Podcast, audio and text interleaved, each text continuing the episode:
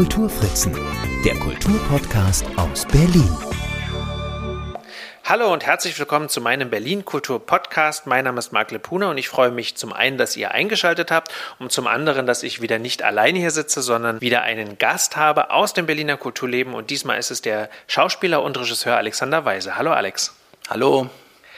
Und zwar sitzt du natürlich im Moment nicht ohne Grund hier, denn es gibt die Chance, deine erste eigene Regiearbeit noch einmal zu sehen. Das ist das Ende von Eddie oder Wer hat meinen Vater umgebracht? Gespielt wird es in der Wabe, also bei mir in der Wabe. Wir hatten nach mehrmaligen Verzögerungen ja dann im letzten Sommer endlich die Premiere, wo äh, Corona uns keinen Strich mehr durch die Rechnung gemacht hat. Und jetzt gibt es eine Wiederaufnahmeförderung, was ganz wunderbar ist. Und so können wir den Abend noch viermal zeigen. Und ja, ich habe im Grunde viele Fragen. Zum einen äh, überhaupt, wie bist du zu dem Stück gekommen? Und zum anderen, warum ist das Stück genau hier am richtigen Ort? Ja, ähm, ja, hallo. Ähm, ja, ich habe äh, eine Freundin, ich wollte schon immer wieder mal Regie machen, so, und dann hat eine Freundin zu mir gesagt, Mensch, dann guck dir doch mal äh, den, das Ende von Eddie an, von Edouard Louis. Und äh, ich gesagt, ja gut, dann gucke ich es mir halt an und lese es mal und war dann gleich ganz begeistert äh, von der Sprache, von dem Buch und wusste, ja, das, das würde ich gern machen.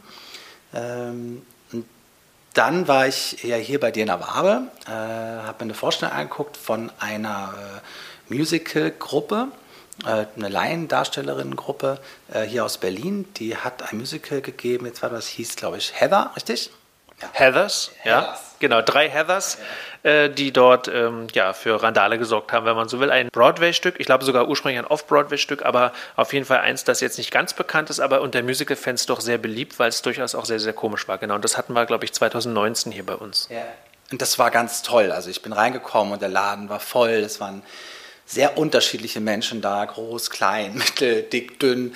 Und ich muss sagen, es war für mich ein ganz toller Abend, weil ich so viele verschiedene Menschen oder auch so viele äh, aus unterschiedlichen Bereichen äh, gar nicht mehr im Chartstheater gesehen habe. Und dann war, der, war dieser ganze Abend so herzzerreißend. Die waren so, haben sich da reingeschmissen mit ganzem Herzblut, haben wirklich toll gesungen, manchmal ein bisschen schief, aber vollkommen egal. Und das hat mich wirklich sehr gerührt. Also dann dachte ich, wenn ich einen Eddie machen wollen würde, dann hier. Auch weil man in der Wabe in der Mitte spielen kann und alle sitzen drumherum. Äh, das war mir wichtig, weil ich jetzt nicht auf einer Bühne den Edward Louis oder die Geschichte von Edward Louis irgendwie auf die Bühne setzen wollte, sondern zu uns, zum Zuschauer, wie um einen Schulhof sitzend, äh, ähm, weil es um die Kindheit auch und auch die Schulerlebnisse von Edward Louis geht. Äh, das war mir wichtig und das war halt in der Wabe jetzt hier möglich. Und auch, weil die Wabe liegt ja zwischen den Plattenbauten vom Ernst-Thälmann-Park ähm, und der, äh, dem Winzviertel auf der anderen Seite, getrennt zwischen äh, der Danziger Straße und das Winzviertel steht ja so für die neue Bourgeois und äh, die Eigentumswohnungen, die voll renoviert sind und so weiter, während die Plattenbauten eben für was ganz anderes stehen und zwischen eben, dass das steht und dass zwei Welten, die gar nichts mehr miteinander zu tun haben. Und genau auf dieser Linie steht eben die Wabe. Und ähm, das fand ich als Sinnbild für das Leben von Edward Louis sehr äh, treffend. Was war denn da jetzt genauso treffend daran? ja, ähm, der Edward Louis wächst in, ist aufgewachsen in einer französischen Kleinstadt im Norden äh, von Frankreich und in proletarischen Verhältnissen ähm, ähm mit sehr ähm, geprägt von brutalem Mobbing, Ausgrenzung, sozialem Druck. Zu Hause erlebt er nicht gerade besonders viel Empathie. Ähm, er ist ein, ja, er ist schon so ein, ich glaube, er wird, hat, es schon, hat sich schon sehr schnell auch als ein, ein, ein, ein schwuler Junge empfunden. Ähm, also eine ganz hohe Stimme gehabt und so weiter und hat eine ganz starke Beobachtungsgabe auch gehabt. Ähm, und das, was vielleicht zu Hause noch irgendwie ein bisschen besonders war, fällt halt in der Schule dann gleich auf und er wird da wirklich ähm, ja, brutal ausgegrenzt. Nicht nur ausgegrenzt, sondern auch täglich in der Schule geschlagen. Und wie der diese Ausgrenzung und dieses Fremdsein äh, in dieser abgehängten Gesellschaft, die vielleicht früher mal äh, die Kommunisten gewählt hat und jetzt eben Front National, das könnte man jetzt für Deutschland übersetzen mit äh, früher Linke, heute AfD, diese abgesenkte Gesellschaft, die ja auch auf eine Art und Weise verloren ist und äh, äh, sich nicht verstanden fühlt. Und diese, diese Verlorenheit, dieses nicht verstanden fühlt, das in dem ersten Roman eben von Ende von Eddie, das kriegt so eine, ja, eine Verbindung mit dieser Verlorenheit des schwulen Jungen. Und das schafft Edward Louis mit seiner Beschreibung, mit seiner Sprache, ähm, weil er immer auch versucht, diejenigen zu verstehen, die ihm nicht verstehen ja? und die ihn auch äh, äh da mobben bzw. ausgrenzen und, und auch verletzen. Das ist äh, sehr, sehr, sehr toll, was er da macht. Das ist eine große Gabe. Und ähm, am Ende schafft äh, er es dann, ähm, an eine Schule mit, da, mit dem Schwerpunkt darstellendes Spielen zu kommen in der nächstgrößeren Kreisstadt und kann diesen Ort äh, dann auch verlassen. Und das ist ja, wenn man so will, auch die, genau diese Verbindungslinie, die du gerade schon erzählt hast, vom Themenpark über die Danziger rüber sozusagen in die bourgeoise Welt. Mm, das ist äh, das Ende von Eddie. Das hört in dem Roman ja auch so auf. Ich glaube, der ist von 2014, der Roman ähm, Edward Louis. Das Ende von Eddie endet mit seiner, mit seinem Weggang aus dieser Kleinstadt in die nächstgrößere Kreisstadt vielleicht oder ja, also die Stadt, die eben solche Schulen bietet. Aber ähm, es gibt eine Art Fortsetzung, die ein paar Jahre später erschien. Das ist ein ganz dünnes Buch das heißt, wer hat meinen Vater umgebracht? Und das ist auch noch Bestandteil des Abends und erzählt, wenn man so möchte, den, die Rückkehr des verlorenen Sohnes. Genau. Genau das ist es. Der Edouard Louis ist ja nach Paris, in Paris dann gelandet, an der Universität, ist ein berühmter Autor geworden und ähm, hat auch in Interviews immer gesagt, dass er keine Verbindung mehr hatte zu dieser Welt, aus der er eigentlich kommt, zu seinen Wurzeln, äh, zu dem, was er da auch erlebt hat. Ähm, er, hat das, er hat sich teilweise da auch ganz klar verleugnet vor einem anderen Menschen. Und aus diesem Wunsch wieder zurückzukehren, ähm, hat er diesen Text, äh, glaube ich, geschrieben. Er hat meinen Vater umgebracht, weil, also man muss dazu sagen, sein Vater hatte einen Unfall äh, schon in seiner Kindheit, also von Eduard Louis Kindheit, äh, und war bettlägerig lange Zeit, war dann lange Zeit arbeitslos, äh, hat auch wirklich seinen Schmerz in Alkohol getränkt äh, und ähm, hat sich dann auch von dieser Mutter, die haben sich dann auch äh, getrennt und ist alleine in eine andere Stadt gezogen. Und diesen Vater besucht er mit diesem Text nach vielen, vielen Jahren. Und in diesem Text begegnet er diesem Vater, der ihn auch wirklich, ja, sagen wir mal, wo es sehr schwierig war zwischen den beiden. Diesem Vater begegnet er neu. Und wie er sich langsam an diesen Vater, an diese Erlebnisse mit dem Vater heranarbeitet mit diesem Monolog, das ist einfach sehr, sehr großartig. Er versucht dann auch noch einmal die ähm, soziale ähm, äh, die soziale Situation des Vaters zu beleuchten, der nämlich, weil er äh, eigentlich kann er nicht mehr arbeiten, weil er vor lauter Rückenschmerzen dazu gar nicht mehr fähig ist, wird aber durch die soziale Gesetzgebung in Frankreich dazu gezwungen, um überhaupt überleben zu können, Arbeit aufzunehmen. Er muss dann äh, auf der Straße äh, fegen für wenig Geld. Ähm, und dieser, dieser Umstand bringt äh, Eduard Louis dazu, Empathie mit diesem Vater zu, äh, zu, zu erlangen weil er begreift, dass wir auch Teil einer Struktur sind, die uns zu etwas macht, die, die uns zu, zu Schritten bewegt, die uns ähm, vielleicht auch in Situationen bringt, die wir gar nicht sein wollen, zu Menschen macht, die wir auch vielleicht gar nicht sein wollen. Und äh, durch diese Empathie äh, kann Edward Louis am Ende des Textes Partei ergreifen. Partei für seinen Vater und kann seine, ähm, ja, seine Erlebnisse auch überwinden und kommt am Ende dann tatsächlich zu dem Schluss, äh, ja, dass es Zeit äh, für eine kleine Revolution wäre. Das war jetzt der Inhalt, aber du hast für die beiden Texte ja ganz unterschiedliche Formen gefunden. Im zweiten Teil kommt Eddie als etablierter, erfolgreicher Künstler zurück an den Ort ja, seiner Jugendqualen. Ähm, und du hast Film, Fernsehen und bühnenbekannte Schauspieler, also ebenfalls etablierte, erfolgreiche Menschen, diesen Text als Monolog sprechen lassen. Alexander Fehling hatte die Premiere im Sommer gespielt. Der kann jetzt nicht nochmal dabei sein, aber Michael Rotschopf, Franz Hartwig und Jonathan Berlin, die kommen wieder und spielen dann aber alternierend. Hm, Im ersten Teil dagegen wird die Figur des Eddie durch neun junge Menschen verkörpert. Wie bist du auf die Idee gekommen, die beiden Teile so unterschiedlich anzulegen und den Eddie des ersten Teils so aufzusplitten? Ähm, ich, als ich das, äh, den ersten Teil, das Ende von Eddie gelesen habe, ähm, fand ich es toll und gleichzeitig war ich auch über diesen Rückblick so irritiert. Das heißt, ein, ein Mensch schreibt über seine Vergangenheit, eine Vergangenheitsform, ja, das war damals so und so und so und so. Und der, war, der hat, hat praktisch schon eine Distanz zu dem, was da passiert ist. Und das fand ich für einen Theaterabend fast nicht dramatisch genug. Ähm, ich wollte irgendwie auch Menschen sehen, die da vielleicht noch drinstecken, ähm, die das noch nicht ganz losgelassen hat, hat ja? die äh, damit noch vielleicht zu tun haben, die da nicht drüber stehen.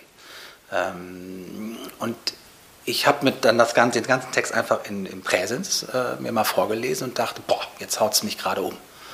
Ähm, und dann, weil ich auch äh, schon vorher mit äh, Kindern und Jugendlichen gearbeitet habe, äh, im Theaterbereich, also der Verbindung auch mit Schauspielern, äh, habe ich dann gedacht, wenn das, wenn das jetzt Jugendliche äh, sprechen, diesen wirklich toll geschriebenen Text, diese Erlebnisse aus ihrer Sicht mit ihren Erlebnissen, die sich dann mit ihren Erlebnissen mischen, die nicht dasselbe erlebt haben müssen, aber sich vielleicht darin wiedererkannt fühlen, ähm, dann, ja, dann dachte ich, das, das, das, das ist, glaube ich, ein richtiger Ansatz.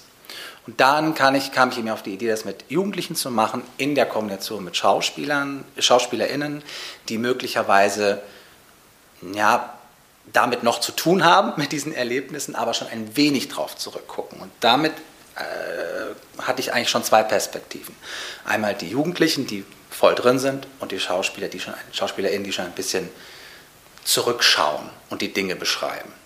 Also es gibt dann wirklich Situationen, wo, also zum Beispiel, wenn er morgens aufsteht und sich für die Schule fertig macht, äh, beschreibt er seine Mutter, äh, was die da tut und eben nicht tut. Und wir haben einmal denselben Text von einem Jugendlichen, der in Präsens das äh, spricht und gleichzeitig oder danach den Schauspieler, der von demselben Erlebnis spricht, nur in der Vergangenheitsform. Und dadurch ergeben sich einfach zwei Perspektiven, die, glaube ich, sehr, sehr spannend sind. Und in die Perspektiven stolpert man, glaube ich, immer wieder. Egal wie weit man vielleicht von dem weg ist, äh, von dem, was man erlebt hat in der Kindheit, plötzlich ist man wieder mittendrin oder plötzlich ist man wieder mehr der 16-Jährige oder der 24-Jährige oder der 5-Jährige. Und ich glaube, das sind ähm, schöne Perspektiven auch für, den, für die Zuschauerinnen. Manchmal begegnen wir einander auf der Treppe, im Strom der Schüler oder woanders, auf dem Hof. Vor aller Augen können sie mich nicht schlagen, so dumm sind sie nicht. Sie begnügen sich damit, dass ein Spruch zwischen oder ähnliches. Niemand ringsum achtet darauf, aber alle hören es. Ich denke, dass alles hört weil ich mich an das genüssliche Grinsen in den Gesichtern der anderen erinnere, auf dem Hof, auf den Fluren, an die Befriedigung darüber, zu hören und zu sehen, wie der große Rothaarige und der Kleine mit dem krummen Rücken für Gerechtigkeit sorgen, das aussprechen, was alle insgeheim denken und manche flüstern, wenn ich an ihnen vorbeigehe. Schau mal, das ist Belgel, der Schwuli. Was mich daran so fasziniert hat, ist ja auch diese ähm, Tatsache, dass du zum einen ein, wie ich finde, sehr schwieriges stilistisches Mittel nimmst, nämlich den Chor so alt wie die Theatergeschichte ist der, äh, der Chor im Theater. Aber was ich so faszinierend fand, ist, dass es dadurch natürlich auch auf diesen Inhalt äh, zurückverweist, auch weil es ja immer, weil es ganz viel um Wiederholung geht. Äh, so wie die Qualen sich wiederholen, so wiederholen sich bei dir Texte, so werden Texte chorisch oder auch überlappend chorisch gesprochen und so weiter. Damit sind wir eigentlich schon bei der, meiner nächsten Frage, diese, beziehungsweise das weiß ich ja, aber dieses, äh, dieses Stilmittel des Chores ist dir ja nicht ganz fremd. Da hast du ja schon Erfahrung mit, auch beruflicher Natur. Genau. Ähm, ich habe irgendwann angefangen, ähm, im Chor zu spielen, zu sprechen. Und dann bin ich da so reingestolpert, kann man schon sagen, äh, dass ich selber Chöre für RegisseurInnen äh, inszeniert habe oder mit denen gemeinsam erarbeitet habe. Ähm, das habe ich jetzt bestimmt ja über zehn Jahre gemacht. Und da, das ist halt, wenn man jetzt zum Beispiel jetzt von Eddie nochmal, von diesem Ende von Eddie nochmal guckt, äh, man bekommt halt die Chance auch, wenn man also die Stimmen von, von den von den einzelnen DarstellerInnen zusammenfasst äh, und in, in, in eins gießt, dann erzählen diese Stimmen zwar auch von demselben, was da gerade passiert, also von demselben Ereignis, aber darüber hinaus eben auch, äh, wofür dieses Ereignis stehen kann. Also für, äh, für etwas Allgemeineres, für etwas vielleicht auch Transzendentes. Sind wir alle ein bisschen Eddie? Ja, ich glaube schon. Also wenn, ich glaube, so war jetzt auch der erste Block, äh, die ZuschauerInnen, die drin waren, die haben, egal welches Alter, sich da sehr wiederentdecken können, auch wenn sie teilweise schockiert teilweise waren von dem, was Edward Louis erleben musste. Ähm, aber wir haben uns auch, das war immer so die Grundlage auch von der Arbeit mit den SchauspielerInnen, auch mit den Jugendlichen.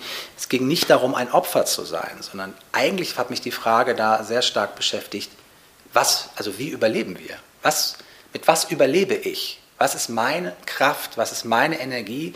Das alles, was, was vielleicht Widerstände sind, was, was mich auch klein halten will, was mich, was mich nicht akzeptiert, aber wie schaffe ich es, darüber zu kommen, zu überleben?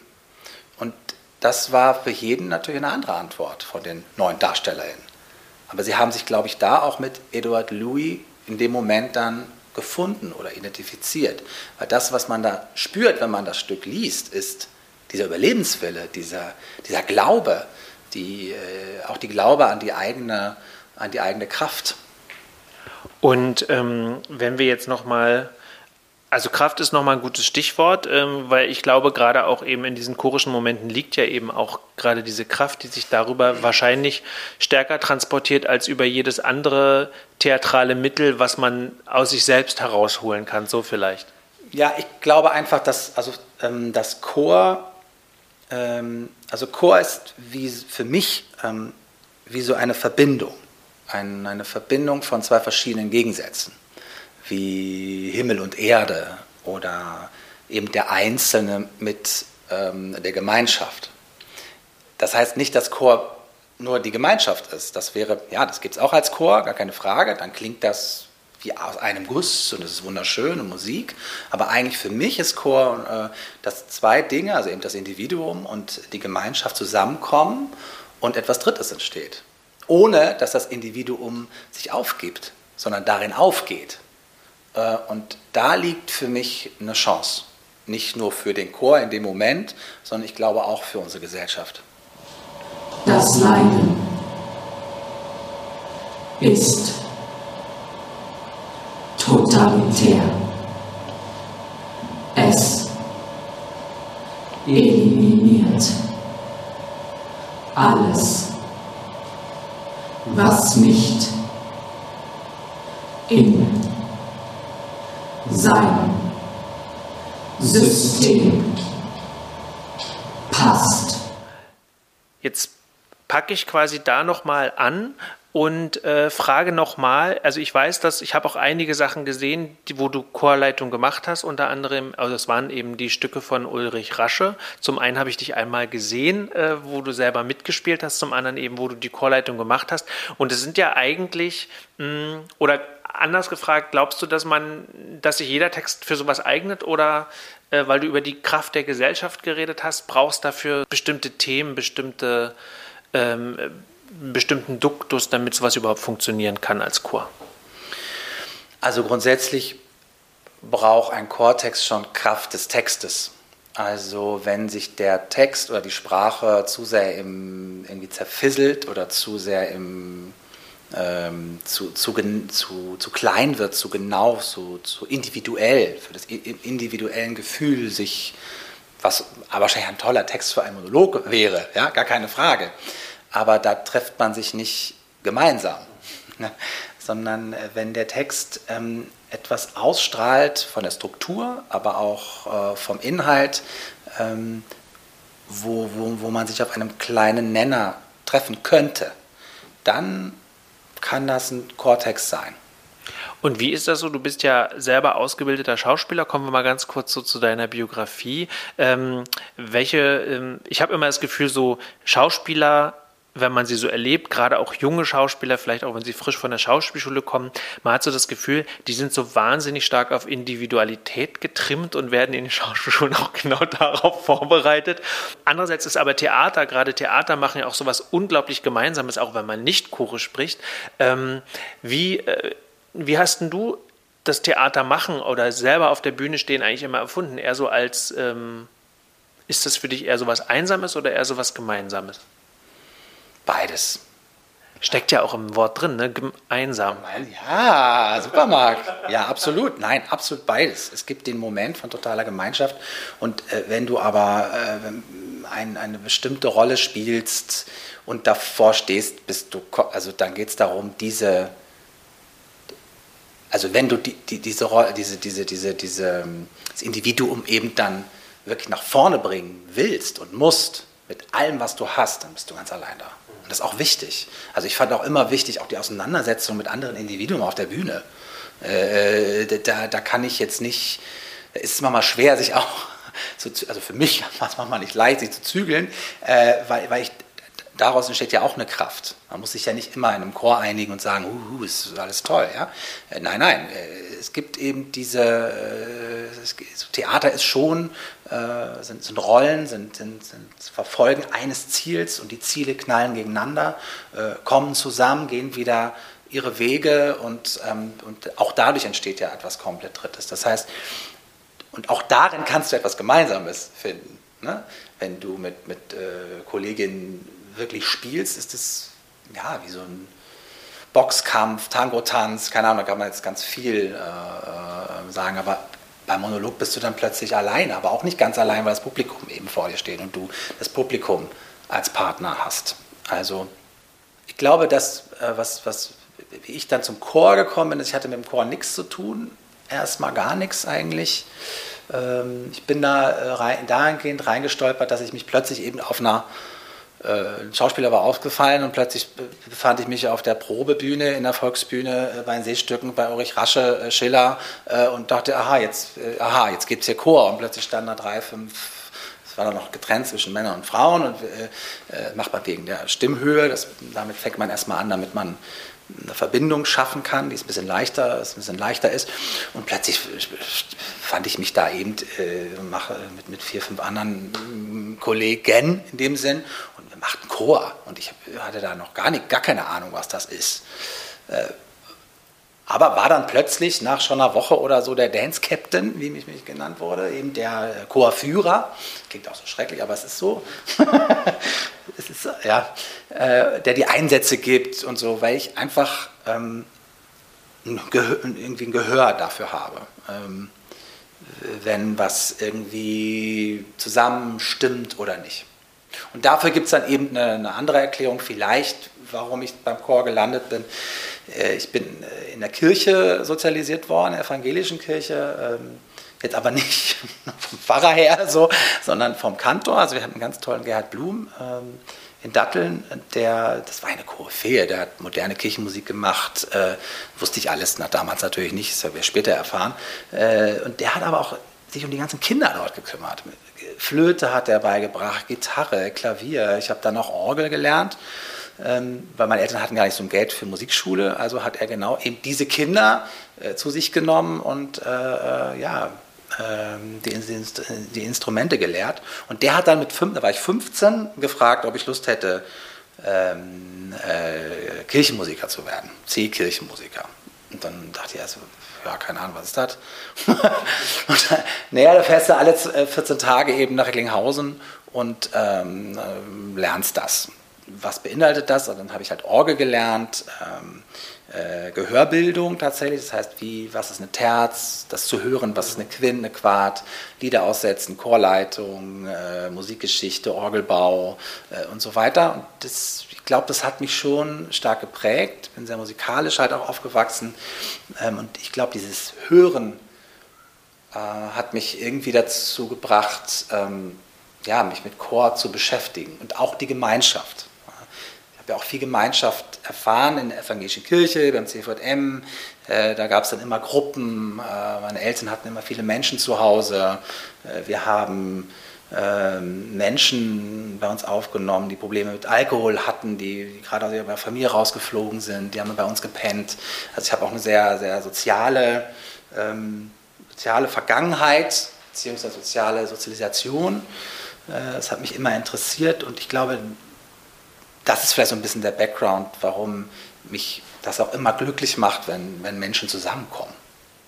Apropos zusammenkommen, da kommen wir jetzt auf äh, ein aktuelles Thema, weil zusammengeschlossen haben sich auch äh, 185 Schauspieler und Schauspielerinnen im letzten Jahr oder ein bisschen über ein Jahr ist es jetzt her, um ein Manifest vorzustellen, das Act Out heißt.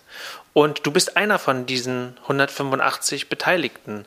Was ist Act Out? Wie lange war die Vorbereitung und was hast du damit zu tun?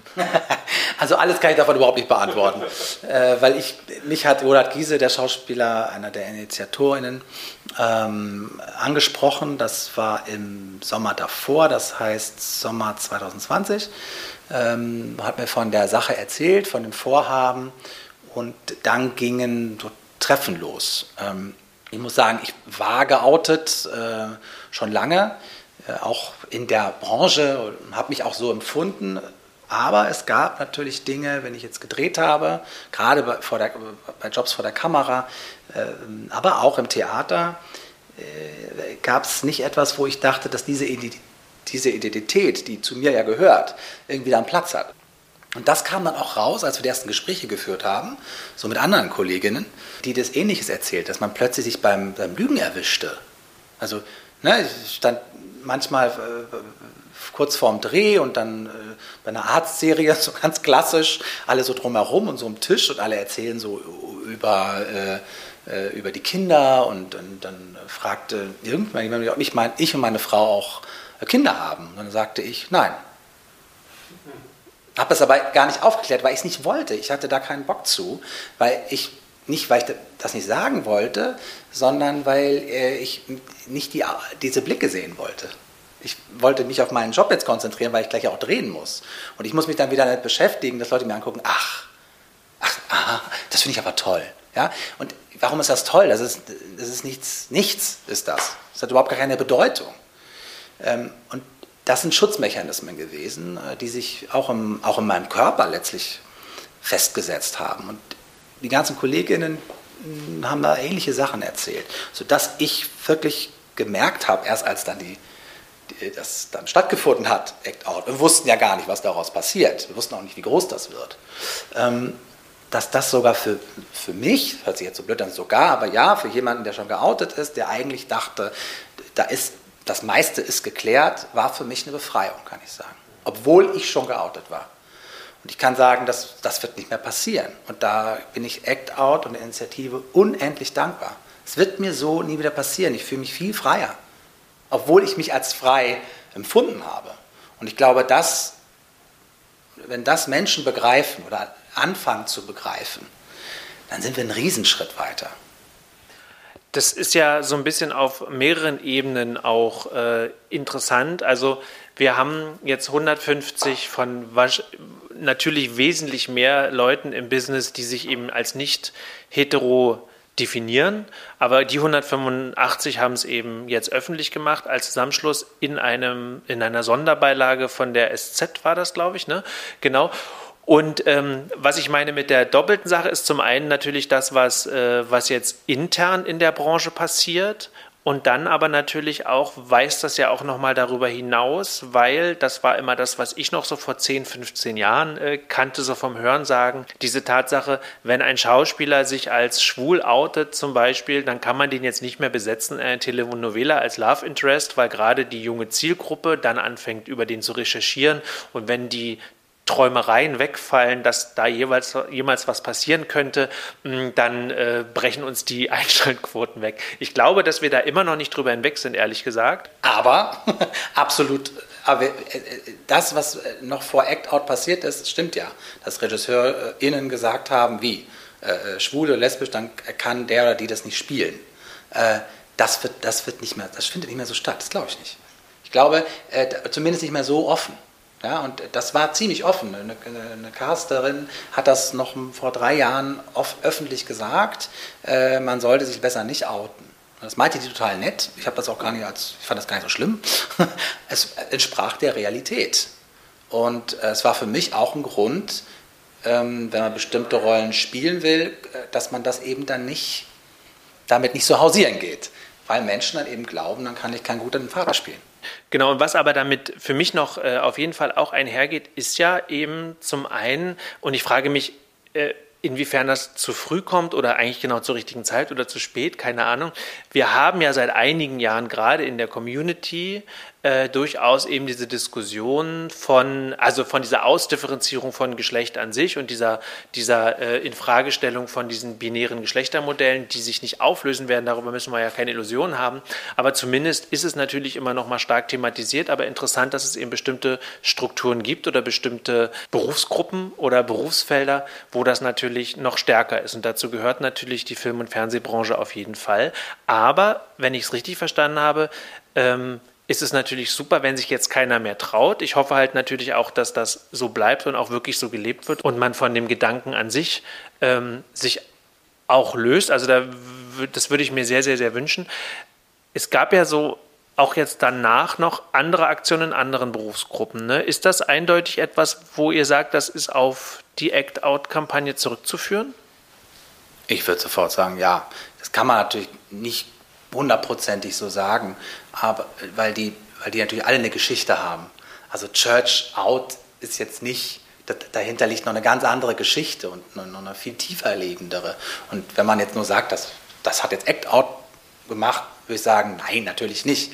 Aber ja, das äh, auf der anderen Seite schon. Den, den, den, den, den, den Schubs zu kriegen, die, die Möglichkeit zu kriegen, ach guck mal, äh, die machen das auch, dann können wir das auch. Ja, das glaube ich auf jeden Fall. Und ist es bei Act Out, um das nochmal ganz kurz abzuschließen, ähm, diese Forderungen beinhalten ja nicht äh, den Umkehrschluss sozusagen, also weil das wäre ja auch fatal, dass man jetzt einfordern würde, dass äh, schwule und lesbische Rollen zum Beispiel oder queere Rollen auch nur noch von queeren Personen gespielt werden sollten. Nein, das von Act Out nicht. Es hat viele Diskussionen losgetreten, auch in diese Richtung, was ich auch gut finde. Aber Act Out an sich hat das jetzt nicht als Grundlage, als, äh, sondern wir haben damals gesagt, wir können alles spielen. Wir sind schon längst da.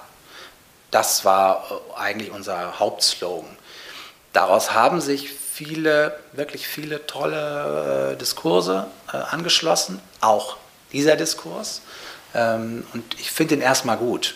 Ich persönlich ähm, würde schon sagen, jeder, jeder, jeder, jeder er kann alles spielen. Ähm, aber ich glaube auch, dass die, äh, die eigen, das eigene Leben äh, nicht zu unterschätzen ist.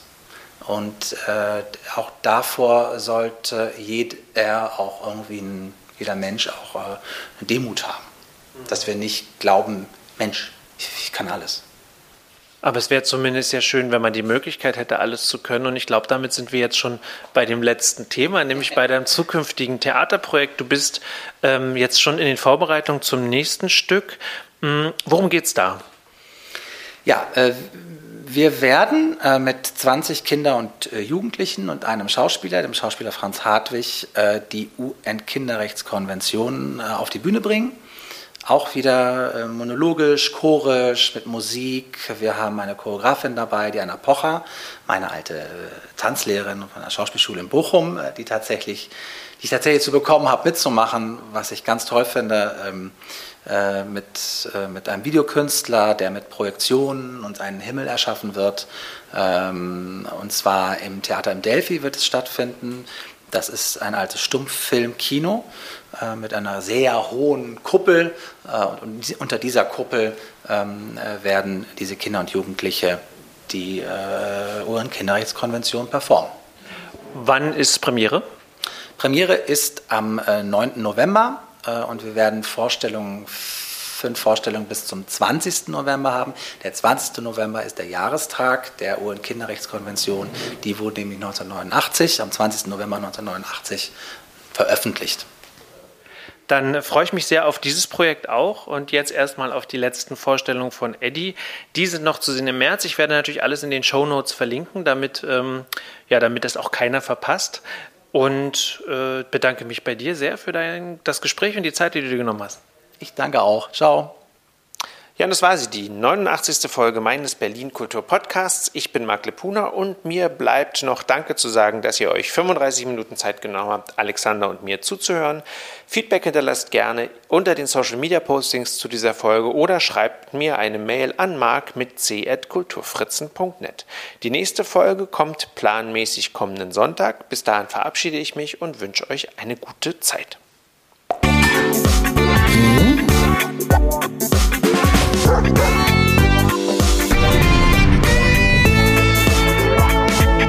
Die Kulturfritzen, der Kulturpodcast aus Berlin.